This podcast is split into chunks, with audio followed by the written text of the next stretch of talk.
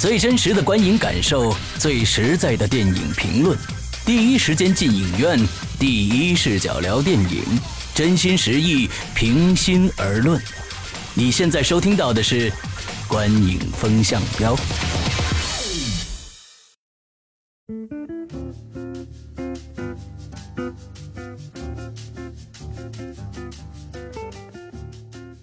各位听众，大家好，欢迎收听《观影风向标》，我是施阳。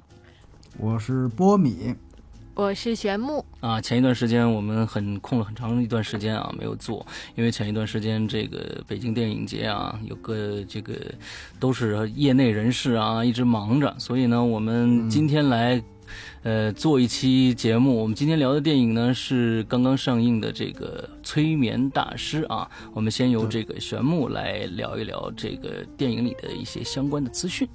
嗯。催眠大师呢？这个影片呢，算是一部推理惊悚，其实带点恐怖色彩的影片。嗯，那这部影片呢，是由万达影业出品的，导演呢是台湾的导演陈正道，而且呢，他也是影片的编剧，主演呢是徐峥和莫文蔚。嗯嗯，这就是影片的一个大概信息吧。嗯嗯嗯嗯。那其实这个这个电影我看下来的时候，我感觉呃非常的。开心啊，就是因为这部电影，嗯，给到了中国，我我我是感觉给到了中国的这个惊悚悬疑这类的电影一个挺好的一个做了一个榜样吧。虽然是台湾电影导演拍的一个电影啊，那这个我们先从三方面来聊吧，还是我们的老的套路啊，先从剧情来打分吧。那么我剧情给打的是这个七点五分，波米呢？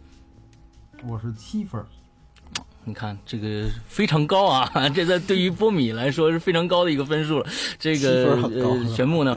呃，我也是七分啊，你也七分。那我们玄玄木来先来聊一下吧，那感觉。嗯，那这个影片呢，对我来讲，其实它名字叫《催眠大师》啦，就是呃，我真的是因为催眠这个话题或者说这个名字对我的吸引力还蛮大的。嗯，然后等我进了影片之后，我发现有那么一点点哦。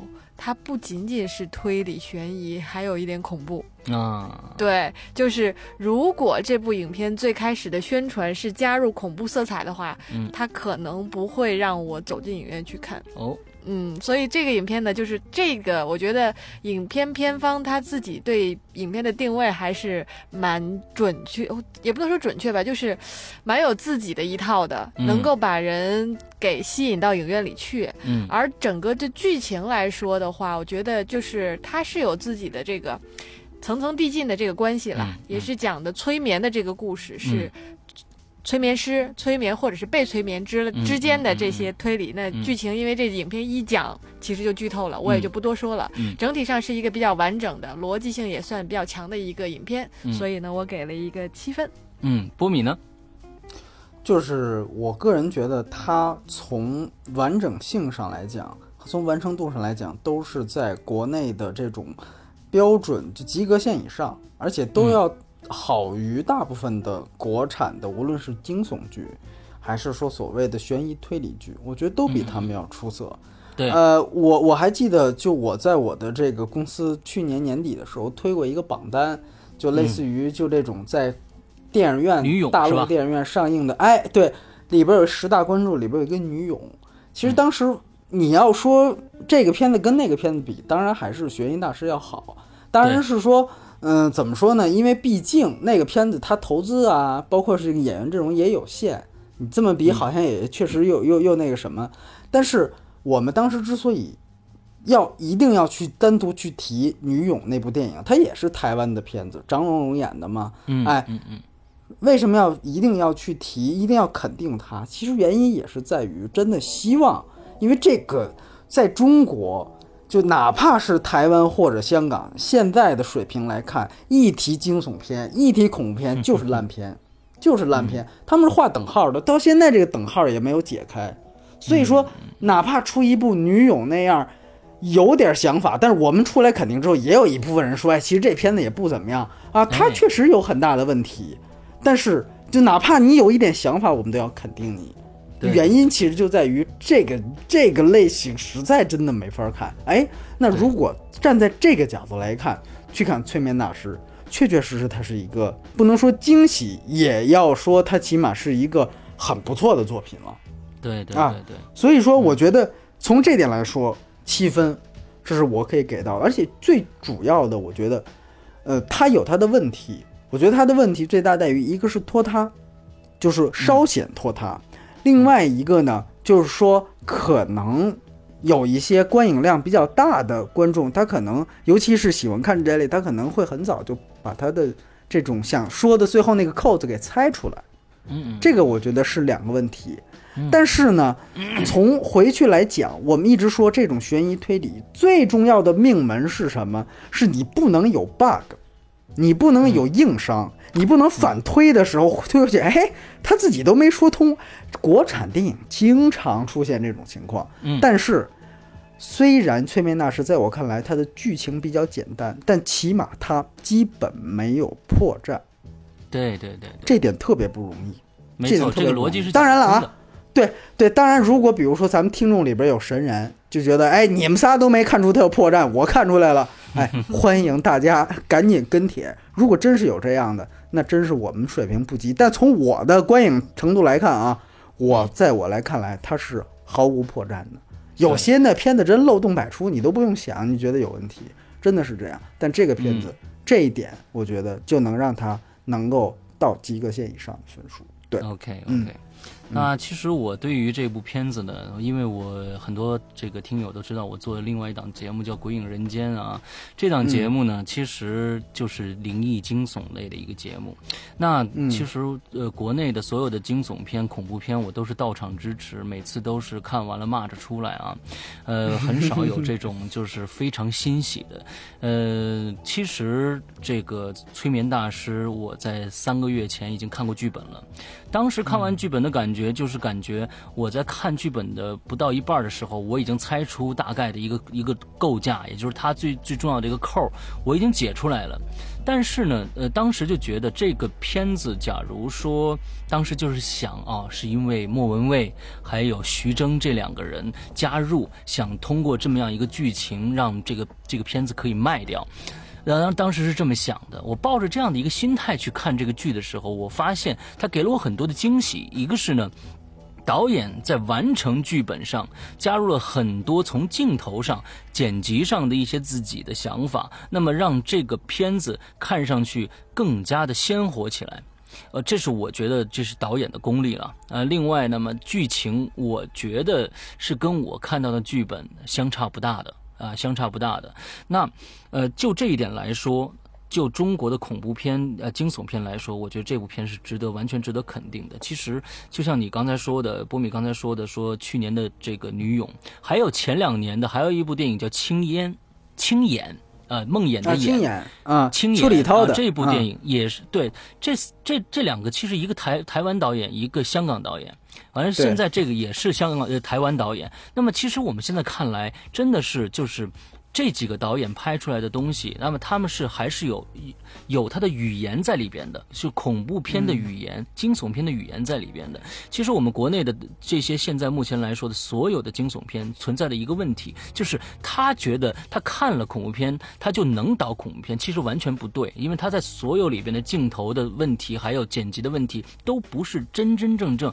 惊悚片该有的那些剪辑，该有的那些元素，呃，并不是这个导演并不是不能拍恐怖片，这而就是且其实陈正道导演并不是一个这个类型的导演，哎他所以说之前的那部就大家可能比较熟知的影片是《一零一次求婚》，那是一个纯粹的都市爱情影片。对，而那个影片我当时看了之后，我觉得那个影片的拍摄，它的完成度比起这一部要差挺多的。嗯嗯嗯嗯，那不能算是个好电影吧？我觉得是是没错，没错。是是是是，所以他这次的这个影片做完，嗯我还挺意外的，说实话。所以说不定陈正道的导演是一个专门拍恐怖片的导演，其实以前学的是不能恐怖片。不能把这个影片定义为恐怖片了，我觉得它是更像一个悬疑惊悚吧推我觉得理悬疑是悬疑片吧。只只只惊悚吧只能这么说，就是说呢，它其实是有恐怖片元素在里面，恐，怖元素在里面比。较准确。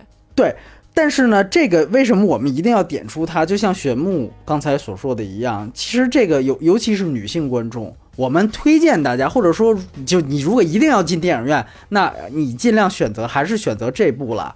但是呢，我尤其女性观众，我希望大家能够知道它是有恐怖片元素，所以做好心理准备，你知道吧？是的这个我就怕特别就以为这完全是一个心理推理，或者是哎莫文蔚、徐峥以为这这是一个另外一路数的戏，哎往那儿一坐，往那儿一坐，发现不知道没事儿，怎么还带吓人的呀？哎，所以一定要一定要做好准备。吓了一下子的。你看看，所以说做好心理准备，对吧？嗯所以我就尤尤其是比如说你要带小孩儿，这个就考虑一下，是吧？对对对对对，嗯。嗯嗯嗯，好，这嗯这其实这这部电影其实就几大元素：惊悚、悬疑、恐怖，还有烧脑。其实它也可以放到烧脑这个这个这个这个类型里面，他想烧脑，但是没烧的太厉害，你知道吧？对我不觉得烧脑，对，嗯嗯，对这我表保保留接下来啊。聊聊他的表演吧。嗯，这个波米，你表演给多少分呢？我表演是给六点五分，嗯，嗯，我给七分。呃，我给七点五。哎，那个最最高分说一下吧。那个我给七点五分的原因呢，其实呃也相对比较感性一点啊，就是因为我对这两个演员都比较喜欢，嗯所以呢我给的分数会相对高一点。因为徐峥就是他从从最开始成名是从一个就是这个舞台剧演员，然后喜剧，然后又演这种类型的影片，在我看来呢算是给我一点惊喜。而莫文蔚呢本身她在这里边也是一个知比较知性的女生嘛，嗯，嗯一直以来我对她的这个角色，包括她在影片里边还有一段唱歌。嗯这种整体的感觉，他的对影片的阐释也算是比较满意吧，所以我给到七点五分。嗯嗯嗯嗯，呃，波米呢？呃，我觉得是这样，就是我们都认同，起码我们全部都认同，徐峥是一个很好的电影人，因为呃就像泰囧一样，他不仅仅是演员，这部戏他也担当了监制的职能，嗯，嗯对吧？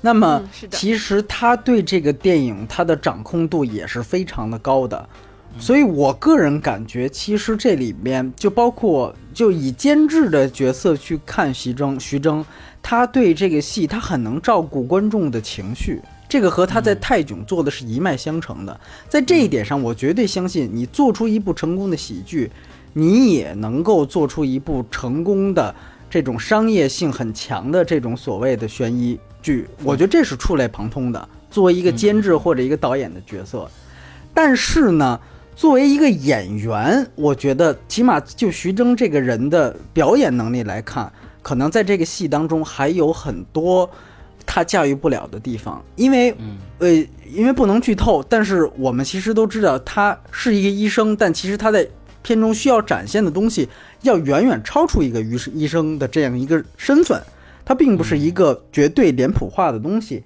那在这样的一种身份的转换开始出现之后，那徐峥的有一些的表演，实际上是有一些唐突，甚至是有一些刻意的。呃，这里面和他对戏的另外一个老演员，我非常喜欢，是我看的为数不多电视剧《走向共和》里面演慈禧太后的吕中老师。嗯，他也是中戏的这个教授吧，应该我没记错。嗯哎，在这里面其实他的戏份也很重，那老太太，哎，他就有一场戏是在车里和吕中的对话，哎，那场戏你就完全看出，其实那是一个伏笔，你就看出他的那种刻意，哎，就是啊，你去那个餐厅吧什么的，就是在表达，就是影片的前半段，你就在那段话的时候，你就会表现。就是这种表演的刻意，其实能够让很多稍有观影经验的人就能看出来一些东西了。所以说，我觉得这个是他表演的，甚至是他表演上影响了这个片子某种程度上，呃的这种保密性和的这种这种紧张性。所以我的表演分数稍微低一些。嗯嗯嗯嗯。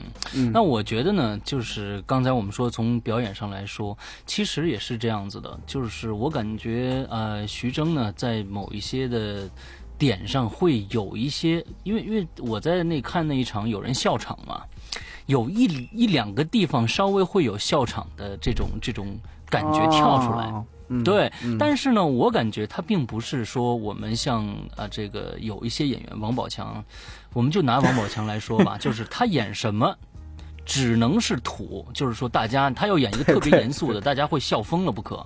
但是呢，就是这个徐峥来说，他还是保持了非常好的一个一个连贯性，只是有一两点跳出来，这也是我为什么觉得给他一个七分表演一个七分的一个呃一个原因吧。我觉得非常的他在演这个角色的时候还是。呃，很好的表达了这个这个角色应该有的东西。虽然你刚才说啊，就那一下子确实是让人觉得，嗯，那后面肯定会有事儿。但是呢，呃，整整体上来说还好的。嗯，那我们来说说娱乐性吧。娱乐性我打八分啊，八分。嗯，波米呢？我娱乐性是给七点，呃，六点五分，不好意思。嗯，对，六点五分。嗯嗯，我给七分。啊，那个波米，你是怎么认为的？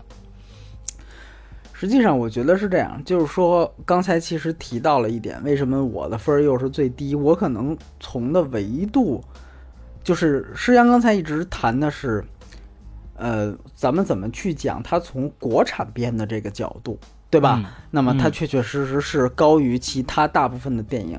但从我个人来讲，就是说，如果作为一个看下载、看盗版盘长大的影迷来说，他可能在家他喜欢看的悬疑推理剧都是啊，万能钥匙啊，致命 ID 啊，甚至有些人提到的这部戏模仿的一些创意，比如像生死停留啊、Stay，包括像这个禁密岛啊，哎，如果说跟这些不能算是都还，咱不提什么盗梦空间啊，就是算这类还算不错的欧美的这种类型的片子来看，它确确实实还有一定的差距。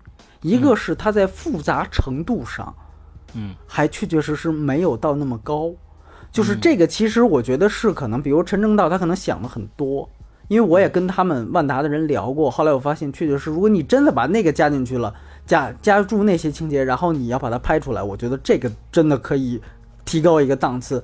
但是也许是，比如说有，比如徐峥来劝他说：“你作为一个八零后导演啊，这里也补充一点，他是中国大呃唯一一个。”八零后导演里面有票房过两亿电影的这么一个导演，嗯，所以你作为一个这样年轻的导演，那可能他会劝你，你不要那么难了，你给自己挖大坑的话，你到时候填填起来费劲嘛。所以 在简单度上，确确实实它有点过于简单。那过于简单面临的问题就是很很好猜，起码对于一些有观影经验的人来说。嗯，其实施洋，我觉得他你也肯定能猜到，因为你之前看过剧本，所以你都不存在这种猜不猜的问题。对，那其实像我们，比如说或者我的同事，我们真的基本上在前三分之一，或者就像你刚才说的，就是那种情节出现之后，我们就会发现有问题，那基本就会觉得啊，那他应该就是这个套路。所以这里面提到他一个比较大的问题，他后面他解释的有点太透彻，花的时间有点太长。嗯，嗯所以这个情况，如果对于一些早就猜出来这个影片后面结局的观众来说，这么长的解释就会显得冗长。所以那自然娱乐性这个每个人都不同，那觉得冗长，自然他可能对这个电影的感觉就要稍微降低。所以我可能他的感觉就要降低。另外，我想说的一点就是，我觉得真正在国产片这十几年里拍的可能最好的是《风声》。也是这种，到最后一刻你才知道谜底。我觉得那个可能保持悬念，保持的比这个要长一些。那个也是台湾和大陆导演精诚合作，那个是陈国富和高群书，这个是徐峥和这个陈正道嘛？哎，也是两地通力合作。哎，那个我觉得可能从悬疑叙性上来讲，对我而言就可能更好一些。所以我觉得，对，就像私下里跟你聊的，它是一个。万部惊悚片之上啊，国产惊悚片之上，风声之下，在我看来是这样一个定位。嗯，OK，对，OK。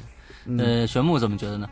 嗯，我想的其实真的是比较简单了，因为那个可能波米讲的是从就是多个层面去考虑的，然后我看他呢，就是当我走进影院之前，其实我先看过他的预告片。嗯。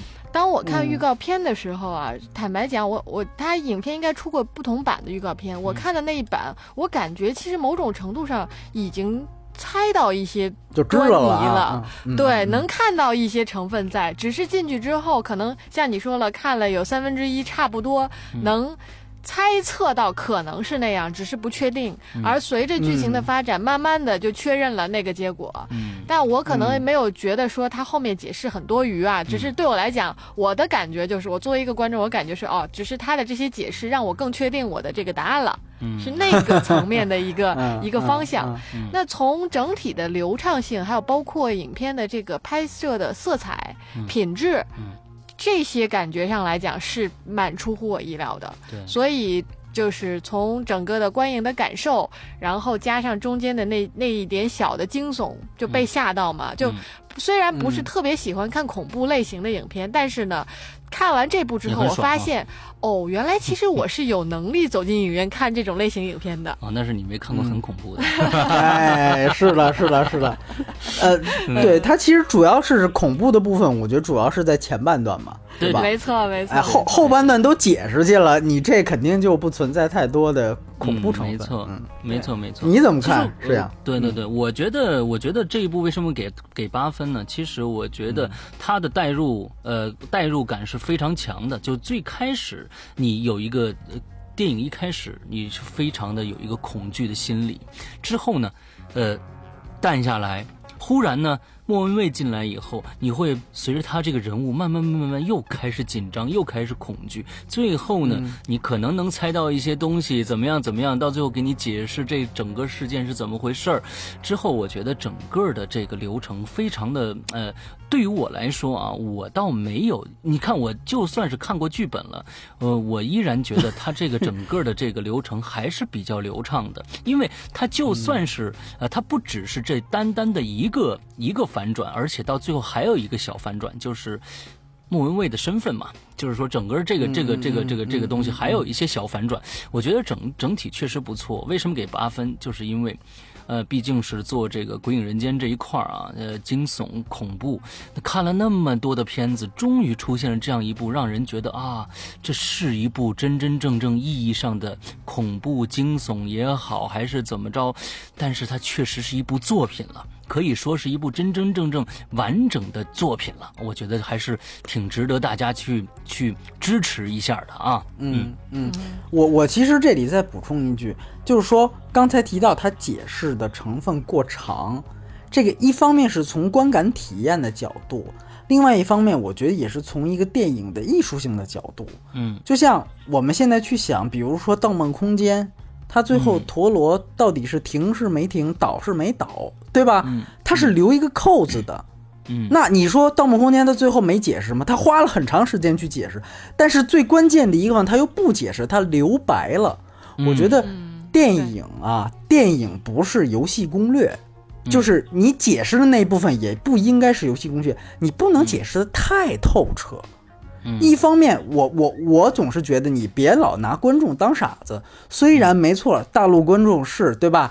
好多烂片也去，呃，也票房也挺高的啊，五亿、七亿、十亿的，是不是大陆观众就比较笨啊？另外一方面呢，是不是又觉得确确实实咱们观影量又不不高或怎么样？但是我个人觉得，你作为你自己一个作者，你导演也是一个作者，你应该有一些留白，或者有一些艺术东西，不用太为观观众去考虑。其实那个时候，你比如说那票呃《少年派》也不是没人看，呃《盗梦空间》也不是没人看，在大陆对吧？那票房都很好，那还大大家还是会能明白的。当你真正去做做做到那一点的时候，所以。就还是那句话，陀螺倒没倒，无所谓了。这个戏都是经典。那，嗯，其实我们以如果说你能借鉴西方的这些故事技巧，有的时候我们也可以触类旁通一下。哎，这个这个我还是蛮认同的，因为其实对于观众来说，他留的那些白反而是对影片更大的一个思考，或者是说，哎，你你说这对了，对对对对对，你说观众，你比如说走出这个电影院，你已经给他讲的很明白了，他可能就会咱们聊下一件事了。但如果你比如说，我相信看完。比如说少年派或看完呃《盗梦空间》，他出来，大家绝对哎，你你说这陀螺他他倒没倒？哎，我觉得他倒了，哎，我不同意。哎，俩人可能就聊一路，恨不得回家接着接着骂，对吧？他他很有可能会为了这些再去看第二遍、第三遍再看一遍，对，没错了。和这个编剧更精明的地方，嗯，对，所以这个我觉得是。啊，应该说是他值得提升空间。当然了，我们说徐峥也很年轻，陈正道就更年轻了，他们还有大把机会嘛，对吧？所以说，像你说，哎，前景起码我觉得这个乐观心态是应该是有。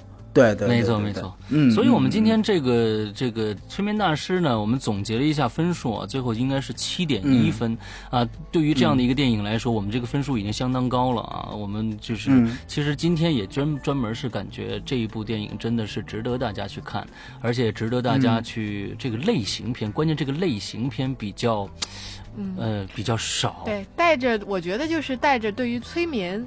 这两个字的好奇心走进影院，然后它还是可以满足一部分你的好奇心和需求的。嗯，我相信这个片子在呃能引起大家的争论的，就跟这个当时的这个地心引力一样，很多的这个这个理科生跳出来说：“ 这你你这里面很多破绽呢。”完了之后怎么样怎么样？这现在医学院的学心理的学生可能就会出出现你这什么催眠呢？我其实蛮希望在这个影片上映之后，一帮人能够。更比较详细的帮忙解释一下催眠到底是怎么一回事？哎，没错，其实这里面的催眠，大家看完电影以后，你就会知道，催眠非常的简单，就是一二三，打个响指，他就他就不知道 姓啥了。对，非常的简单。这个对，这个可能也是。如果他能再包装一下，也是可能更好的地方。我我如果从这个角度来说，对。另外，世阳还有玄牧啊，我我不知道，就是因为咱们这个节目到这按说是差不多了，但是我想就是说，因为这个戏确实剧透了没法看，但是我觉得我们没必要再花更长的时间，能不能花大概五分钟时间？我想去聊一聊，就是说，呃，没看的大家就可以关掉了，然后咱们看的了再去聊一聊。就大概五分钟时间，因为我很想说，当时他们片方跟我说的那个，他们要加菌的没加菌的那一，这个我也很感兴趣，这个我很感兴趣。哎，你说一下，嗯，所以好，那就基本上大家要是想看又那个没看的，关掉了啊，千千万就别往下听了。嗯嗯嗯。嗯，好，那我就我我觉得是这样，当时一个有两点，我觉得。当时万达的人在找我们看完之后，他们首先在宣传上有一个特别大的分歧，他们内部的分歧就后来就把这个分歧甩给我们，就是征求媒体意见，就说他们甚至想过在最后一轮宣传的时候把莫文蔚的身份直接说出来，你知道吗？所以那个时候我我当时我我当时一听，我说你们。嗯，脑子没没问题吧？就是这种。我说你这要说出来的话，你就别卖了，对吧？嗯，他们就是想说，最后是叫大师对阵大师，就是两个催眠大师交战。我说你这就是剧透啊！我说哪有这么犯傻的剧透啊？对对呀，我说你这哪有这么干的呀？后来那个，因为其中有一派是也是坚决持这个立场，然后他们就说你看看，这么多媒体也是站在我这条线上，所以后来看。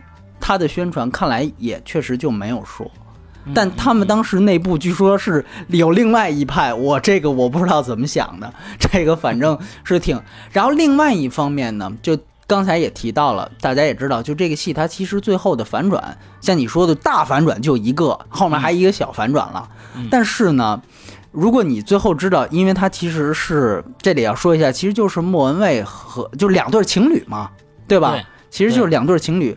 他最后想加的是什么呢？就是死的那两个人，其实是一对奸夫淫妇，就是他们俩出轨了啊。然后徐峥和莫文蔚都是会催眠的人，所以他们设了一个这样一个局，就把那两个人干掉了。哦，你明白吗？比较有意思。我靠，我一这个我觉得是非常有意思的。对，这个是非常有意思的。但这样有可能会审不过，对吗？那我觉得不会啊，我觉得我这个我，但你我觉得是这样，你最后即便这样，然后你加一条字幕，跟那个浮城谜事似的，然后后来他们就被警察抓起来了，不就完了吗？对吧？我觉得，因为大家会自动忽略这种字，对对，所以你你这个时候可能大家。也也明白为什么我隐藏这么深，刚才评分这么低，就是我嗯听到了更好的创意，但是我只看到了一个简单的版本。理解了。那那其实这个你 点，我想我想嗯我想说一下，就是说，他嗯假如说要用这样的一个桥段来说这个故事的话，那为什么？那既然是莫文蔚和徐峥设下了一个圈套，当年把他们两个人害死的，那为什么还要有前面这个故事呢？对，那徐峥的那个痛苦岂不是很假？对他其实就是当时干完这个事情之后，后来也不断的内疚，就是做噩梦，就类似那种感觉。啊然后呢，等于莫文蔚再去，就是他可能怕你别哪天内完疚，你把这个我这就给捅出来了，你明白吗？可能他是有这么一个想法，所以最后和那个谁团一局，把他这个等于就是算算也帮他自己。所以我觉得，如果这样的话，他其实很黑色电影了。就是我这里边所有东西都是利益关系，对，哎，所有都是利益关系，所以我觉得这个其实是，而且就是这个时候他的解释就不仅仅是解释，你以为你已看出来了，对吧？其实你没看出来。哎，我觉得如果这样的话，他其实能摆我一道，那我觉得这个戏就是好的，因为嗯咱们说回来，推理片其实。呃如果你没看过剧本的话，就是嗯不知道剧情，其实这真的就是跟导演在玩一个猜谜猜谜游戏，就捉迷藏，就是看我能逮着你，还是你故意放一局，然后以为我逮着你，在最后你把我给拿下了。其实就是这么一个博弈过程，对所以我觉得这个博弈过程保持的时间越长，哎，这种博弈的回合越多，这个戏就越好。没错，所以这个我觉得，那如果说从他的想法到他最终落实来看，那可能我觉得确实还有一定的差距。那嗯我觉得这也算是给咱们听咱们节目的一个福利吧。你这只能在咱们这节目里听见这么一想法，然后大家去去想去。对对对对对，对对对，对是。哎，那这嗯。这我们这期节目的最后结尾非常的精彩啊，哈，但是这个时间也差不多了啊，我们 光对给对对对带来了很很精彩的一个嗯。一个结尾啊，一个我们又把它反转了一次啊，对，我们在电影荧幕之外把它反转了。对对对。对对。那我们对今天呃节目差不多到这儿结束了，那今嗯天祝大家快乐开心，拜拜。五一快乐，拜。拜拜